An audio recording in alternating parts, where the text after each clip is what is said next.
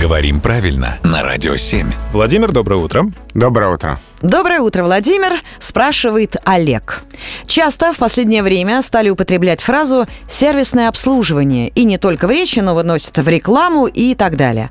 А правильно ли это? Ведь сервис – это и есть ведь обслуживание. Получается, обслуживательное обслуживание. Как будто бы да, но нет.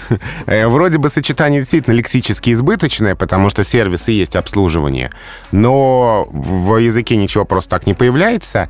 И здесь, видимо, что подчеркивается таким сочетанием? Обслуживание в сервисном центре, а не дома, не с выездом к заказчику. Вот, скорее всего, так. Поэтому, э, несмотря на кажущуюся избыточность, э, это выражение можно назвать корректным. Надо сказать, что сервисное обслуживание – это всегда хорошо когда есть специалисты. Да когда есть специалист, вообще всегда хорошо. Вот Владимир Пахомов, пожалуйста, если что, обращайтесь, пишите на сайт нам, задавайте свои вопросы, разберем здесь в эфире. Точно, слова и выражения пройдут настоящее сервисное обслуживание.